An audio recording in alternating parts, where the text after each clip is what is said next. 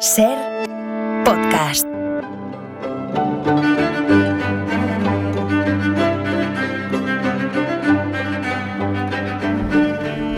Hola Nieves, buenas tardes. Buenas a tardes, ver, si Carlas. tienes, a ver si tienes tú bien la voz. Yo sí, yo tengo voz de hombre como Eh, todos los días. Hoy, to- hoy toca una de... A ver, a ver, ¿cómo lo digo? Hoy toca una de decíamos ayer. Lo que pasa es que en el caso de Nieves, de este acontece que no es poco, el, el decíamos ayer puede remontarse a un pasado sin Mm, límites. ¿eh? Sí. Porque dices tantas cosas y abres tantos frentes históricos que a veces se necesita el GPS. Pero bueno, con práctica se consigue, se consigue. Mira, y hoy, por ejemplo, a ver, oyentes, hoy recuperamos un episodio relacionado con la salud pública, con las vacunas concretamente, que hemos estado hablando esta tarde con, con Rafa Vila San Juan de Sí, las Lo he vacunas. oído, Nigeria, tremendo. Pero esto lo conectaremos con la política, con los curas, con una matanza y con una epidemia. A ver, por favor, Pues todo eso encaja. ¿puedes ordenar Sí, todo esto? Sí, Venga. vamos a recordar A ver. primero que fue hace un mes cuando eh, dijimos que, mm, bueno, esto, esto más que una sección parece una panadería porque no hacemos más que recoger miguitas. Gigas, sí, sí, efectivamente. Sí, eh, estuvimos hablando eh, hace ya más de un mes de, de- de la vacuna contra el cólera que descubrió el sí, doctor sí. Jaume Ferran a, a finales del 19. Contamos entonces que la peor epidemia de cólera que ha sufrido España empezó en el último año de reinado del Mastuerzo, en 1833, y estalló lo peor al año siguiente de su muerte, en el 34. Ujú. Las matemáticas además que no fallan con este hombre, o sea, es, todo mal. Fernando VII hasta muriéndose trajo desgracias. Vamos a intentar ordenar el relato para entender por qué aquella pandemia de cólera eh, de los años 30, además de matar a 300.000 personas... en- ¿300.000 personas? Sí, mató a 300.000 personas. Sí, sí, sí. Joder. 300.000 personas en España. Pues eh, eh, además de todo eso, provocó que en un solo día del mes de julio fueran asesinados unos 75 u 80 curas en Qué Madrid. barbaridad. Sí, en un solo día. Casi podríamos decir que en una tarde.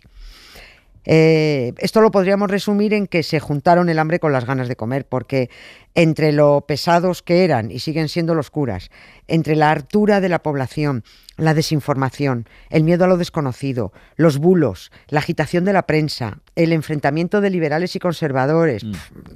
y también sumaba vivir en un país donde el analfabetismo alcanzaba niveles terroríficos. Todo eso junto llevó a un día de cólera en plena pandemia por el cólera.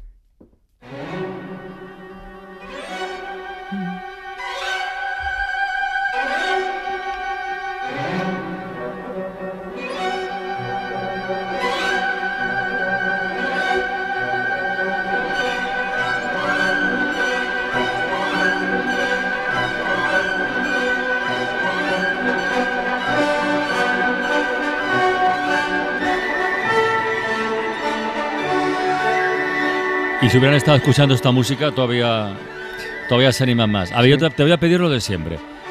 Todos estos ingredientes que has citado, la política, la prensa, la desinformación, los bulos, la, Ah. la pandemia, los curas, eh, to- todo esto necesita un contexto. A Sí, ver si- a sí, ver si- sí, lo, nece- lo necesita. Lo necesita además porque nada, nada ocurre porque sí. Suele ocurrir algo que se arrastra de tiempo atrás, eh, que los agitadores aprovechan en un momento determinado para calentar al personal, que determinada prensa se ocupa de animar el calentón y luego viene alguien que enciende la Mm. chispa y lo incendia todo. Y mira, José María Aznar eh, puede dar una masterclass sobre este, sobre este asunto. Nos vamos a ir un poquito atrás del momento que hablamos. Nos vamos casi 20 años antes de Mm. la matanza de curas para poner un, un contexto, un contexto que es hasta constitucional. A ver, La Constitución de 1812, la, la Pepa. exactamente, la. PEPA, ya lo hemos comentado alguna vez, es hasta ahora la única que ha dedicado un título exclusivamente a la instrucción pública, a la educación, el título noveno. Era tan grave la situación de la educación en España que si no se apostaba por la formación del ciudadano, el país no iba a avanzar de ninguna de las maneras. En esa misma Constitución, en el punto 6 del artículo 25, Ujú. se decía que todo español que no supiera leer y escribir en el año 1830 perdería el derecho de ser considerado ciudadano español. Esto es tremendo, o sea, parece un artículo así muy No. amenazador. 18 años Sí, para adaptarse. Claro, pero es que aquella constitución, además de ser de las más progresistas, pretendía dar un empuje al país para pillar el paso de la Europa ilustrada.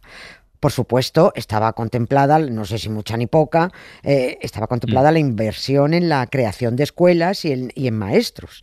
Es decir, se estaba dando casi 20 años de Sí, plazo sí. para ponerse las pilas porque el analfabetismo alcanzaba niveles estratosféricos. A ver, el plan, el, tremendo. el- el plan no está mal. Sí, claro, la- bueno. la, mala noticia es que la constitución de la PEPA de 1812 duró lo que duró. O sea, nada. Porque se la cargó Fernando VII. Se la cargó Fernando Claro. VII.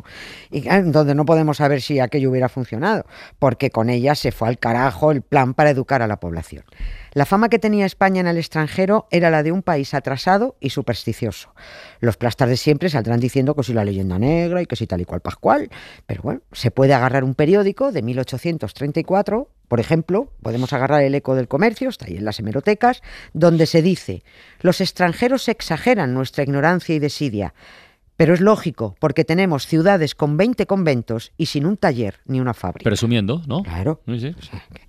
Decía otro periódico, también de 1834, que había que quitar la educación de manos de los jesuitas, porque la ilustración de la juventud española está todavía confiada a las mismas manos que la dirigían en tiempo del más desenfrenado despotismo.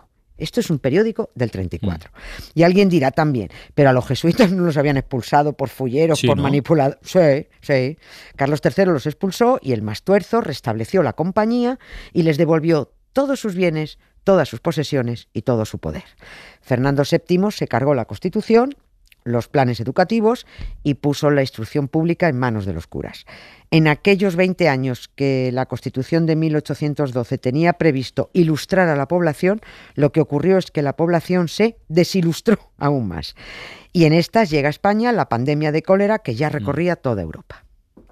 Lo mal que estoy y lo poco que me quejo, lo mal que estoy y lo poco que me quejo. Siempre me levanto con el pie mirando al suelo, la voz muda me saluda desde lejos, me regala su silencio, pero yo me hago el sueco mirándome en el espejo. Y el espejo me devuelve su reflejo, sin el mío yo lo asumo y sigo, pero no me fío, me autodiagnostico sin un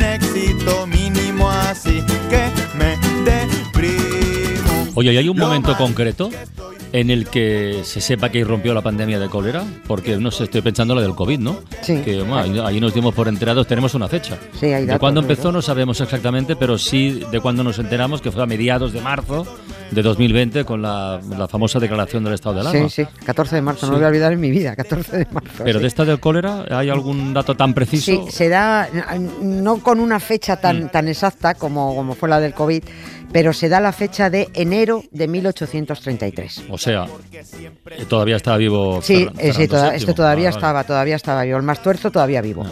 En aquel mes pasó la pandemia de Portugal a Vigo en un barco con gente contagiada. Ahí se detecta la, la entrada. Pero también entró por la frontera a Extremadura y de Extremadura pasó a Andalucía.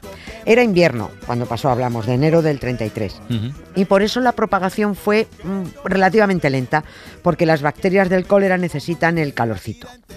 Cuando todo se agrava es cuando en septiembre casca Fernando VII. En aquel septiembre, el 29 de septiembre del Ujú. 33 fue. Casca Fernando VII y empieza el movimiento de tropas porque el hermanito, Carlos María Isidro, se niega a reconocer a la mocosa Isabel II como heredera al trono y ya sabemos lo que pasa, lo reclama para él. Empieza a haber movida, los agitadores empiezan a liarla, mm, tropas para arriba, tropas para abajo, toda España contagiada. Ya. Claro, cuanto más se Ya, movía, pues claro. más, más se esparcía la, la- la enfermedad. Lo que tiene muchas narices es que varios años antes, cuando el cólera ya campaba por Europa, se enviaron a tres médicos a distintas ciudades europeas para que tomaran nota de lo que era aquello, a ver qué estaba pasando con esta enfermedad desconocida e indicaran cómo actuar cuando el cólera llegara a España. Bueno, esos médicos hicieron y enviaron a España 19 informes diciendo lo que había que hacer para prevenir. Había que eliminar focos de insalubridad, había que reducir la miseria de los pobres, eso era fundamental. Eh, Había que facilitar cuidados médicos, había que instruir a la población en sanidad, en higiene. Y eh, el confinamiento también eh, se recomendó el confinamiento de poblaciones Que contagiadas. estuvieran contagiadas. Claro, sí, claro, sí. eso, en- con- donde se detectara contagio, eso había que confinar. Y además la recomendación y la obligación de no ir, no ir al extranjero. Lo único que se hizo de todo, que hemos- de todo esto que hemos dicho, y se hizo malamente, fue lo del confinamiento. Claro, era lo más fácil, lo más fácil es bloquear, pero lo otro nada. Y en mitad de todo esto, eh, se empieza a preparar la primera guerra carlista. Ahí ya liberales contra conservadores, el pueblo más arrastrado era el que más moría, vivían hacinados, sin las mínimas condiciones de higiene.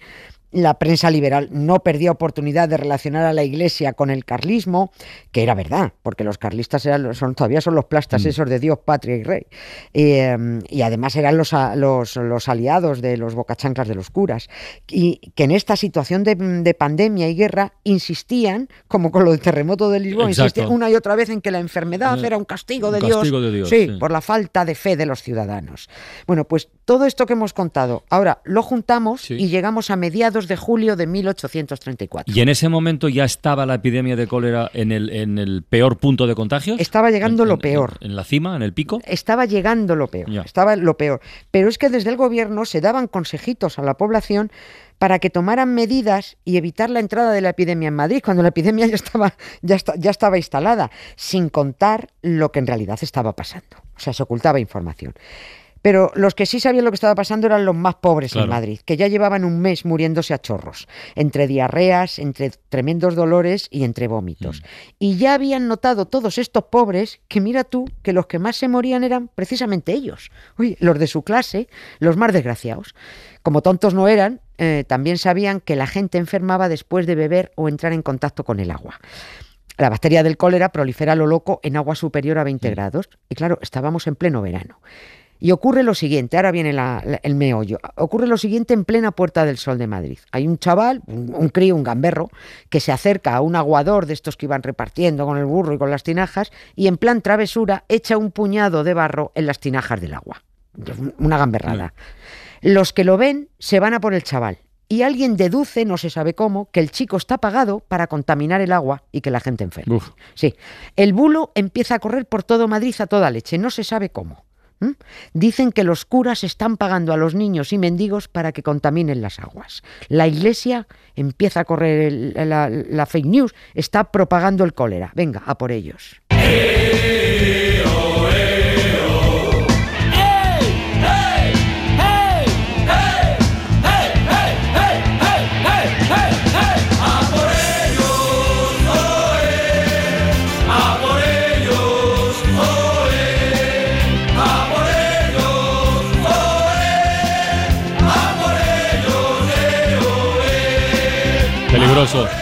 Peligroso lo de la Poreros, ¿eh? Sí. Es pe- peligroso.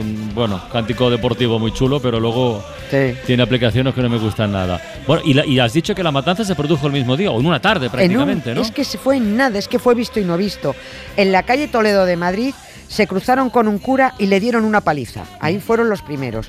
Y con una habilidad pasmosa, eh, sin redes sociales, sin WhatsApp, eh, se empieza a juntar gente, asaltan el Colegio Imperial de San Isidro y el Seminario de Nobles, Mm. los dos de los jesuitas. Y ahí caen acuchillados todos los curas con los que se van cruzando.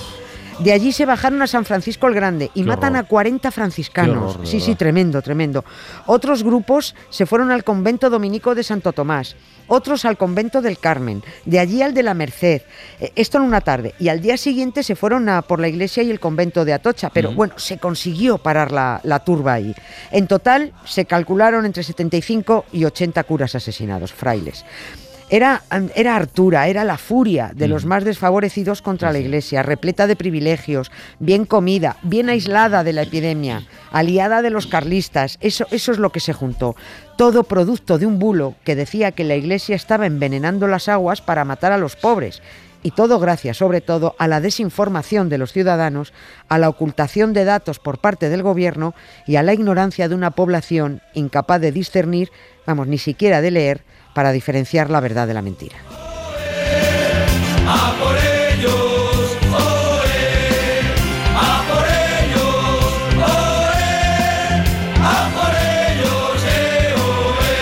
Bueno, Nieves, pues nada, eh, el lunes más, ¿no? El lunes más, Ahora descansar y a disfrutar. Venga, un beso muy grande. Gracias, Carlos, Adiós. Para no perderte ningún episodio, síguenos en la aplicación o la web de la SER, Podium Podcast o tu plataforma de audio favorita.